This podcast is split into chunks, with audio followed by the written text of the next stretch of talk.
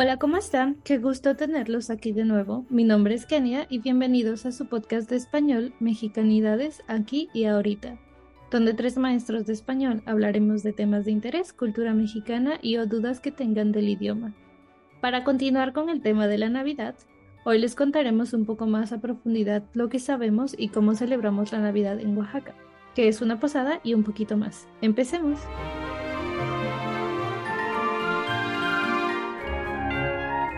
Hola, ¿cómo están?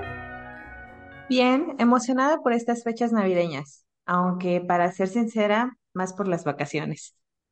Igual, muy bien, esperando los regalos navideños por parte de mis amigas. Mm, lo mismo digo yo y me debes el de cumpleaños además. ¿Estás seguro de que te portaste bien este año? Bueno, si lo tomamos de ese lado, yo pienso que él no va a recibir ningún regalo de nosotros.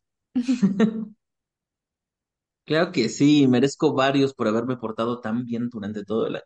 Ay, ay, ay. Pues ya veremos si te llega algún regalo de Navidad o si te esperarás hasta los Reyes Magos. Y pasando al tema del día de hoy, vamos a compartirles un poco de cómo estos tres maestros de español celebran o celebraban la Navidad. ¿Quién quiere compartirnos primero? Yo, aunque en realidad no hay mucho que compartir, ya que mi familia no tiene muchas tradiciones específicas de Navidad. Oh, pienso que estamos en las mismas condiciones entonces. ¿Qué tradiciones tenía?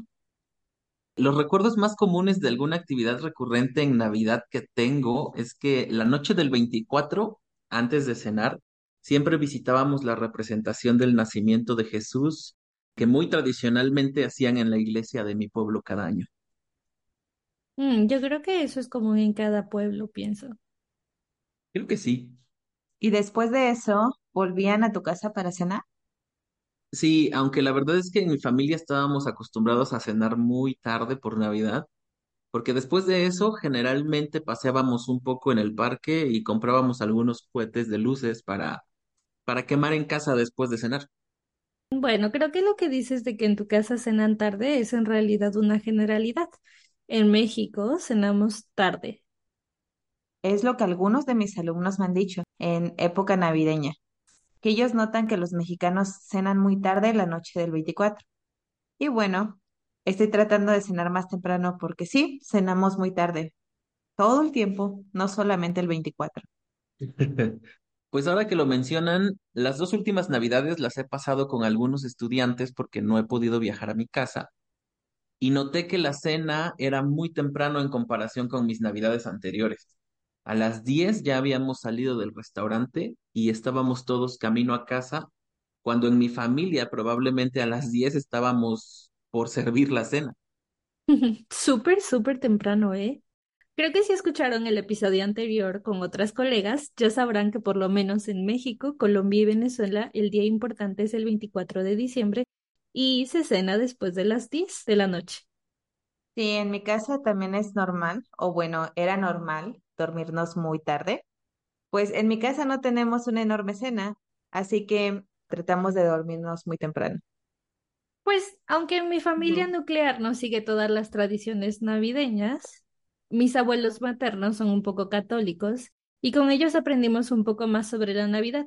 Cada 16 de diciembre empiezan las posadas y algunos años fuimos a ellas casi todos los días que duran. Y esto porque mi abuelita murió un 15 de diciembre, entonces mi abuelito en su barrio, aquí en Oaxaca, hacía la primera posada. En realidad para mí era por los dulces. ¿Y por qué se hacen las posadas? Pues según la creencia católica, las posadas se hacen para representar el peregrinar o la búsqueda de posada de María y José antes del nacimiento de Jesús. Esto porque eran perseguidos por Herodes.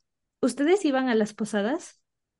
La verdad yo no, porque mi familia, por, por el negocio familiar, la panadería, trabajaban de noche y yo no tenía con quién ir.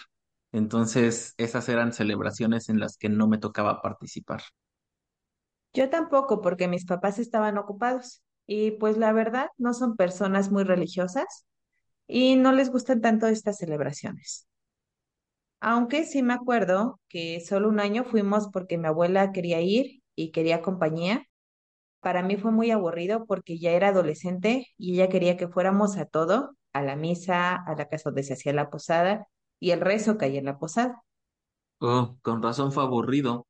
Yo veo que los niños lo disfrutan porque dan muchos dulces y cuando ya eres grande a ti no te dan. ¿Y tú, Kenia? Pues sí, para mí y para mi hermana era nuestra temporada favorita, porque no solamente coleccionábamos los dulces de las posadas, sino también los dulces de los aguinaldos o bolsas de dulces que mis papás regalaban a sus estudiantes por la temporada navideña. Pues a pesar de haber estudiado en una escuela católica, algo que nunca entendí es por qué son nueve posadas, ¿saben? Creo que yo no fui a esa clase de religión. Pues yo tampoco soy la más religiosa, pero según esto que cada posada representa algún valor.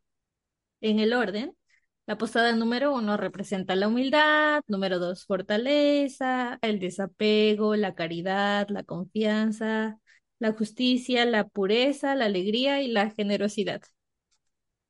¿Y qué representa la piñata y los dulces? Dicen que las piñatas deben de ser de siete picos y cada uno representa un pecado capital. ¿Ustedes recuerdan cuáles son los pecados capitales? No todos, pero recuerdo la lujuria, gula, soberbia y avaricia. Y también están la ira, la envidia y la pereza. Muy bien.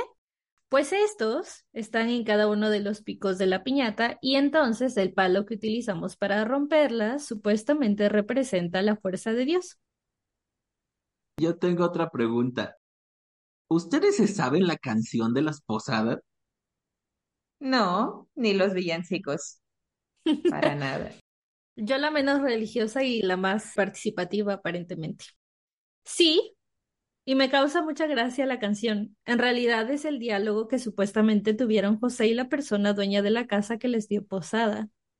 Es curioso porque José pide posada y le dicen que no, que se vaya, que puede ser un ratero y que no le van a abrir. Mi parte favorita es cuando cambian de opinión porque se dan cuenta que quienes piden posada son José y María, la reina del cielo. ¿Es en serio? ¿Esa es tu parte favorita? No. La verdad, mi parte favorita de las posadas es cuando en mi trabajo yo tengo que enseñarle a mis estudiantes de español cómo cantar esa canción.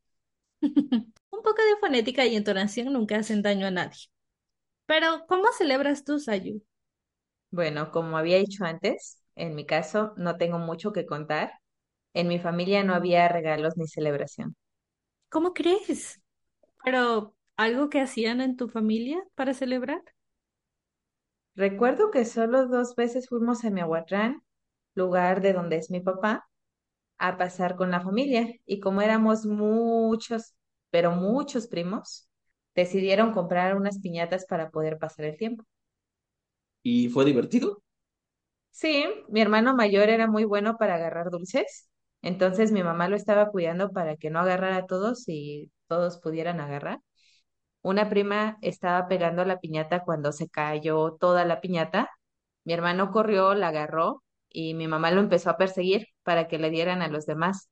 Pero un tío pensó que mi mamá estaba defendiendo a mi hermano y por eso él también lo empezó a seguir. Después de pelearse la piñata, empezaron a botar los dulces. Pues yo creo que es común ver a los niños pelearse por dulces, aunque debo confesar que esa es una de las cosas que nunca me gustaron de las posadas. La parte de las piñatas donde ves a los niños pelearse por ellos. Eso y que te tienes que tirar al suelo.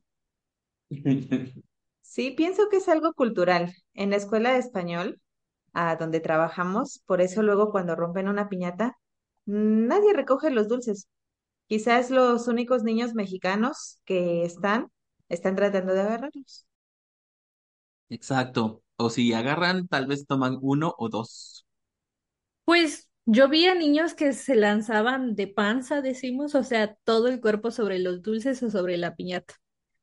Y bueno, si ustedes ven en México a alguna persona que les falta un pedacito de ceja, pregúntenles, tal vez les dirán que se cortaron con una olla de barro de alguna piñata en alguna posada.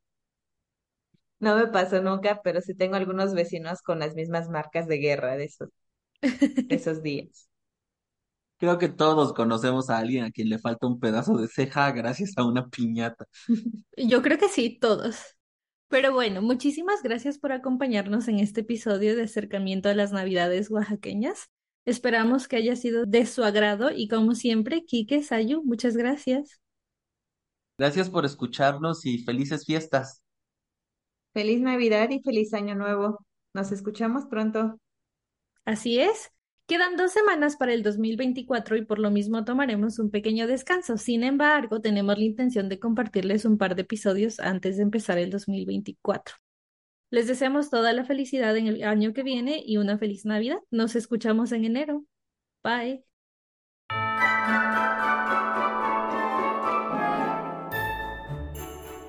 Muchas gracias por acompañarnos nuevamente en este episodio de su podcast Mexicanidades aquí ahorita. Como siempre no olviden suscribirse, dar me gusta, así nos ayudan a que más personas nos escuchen y déjennos sus dudas o comentarios en el canal de YouTube, en Spotify, en Apple Podcast, en donde nos escuchen. Bye.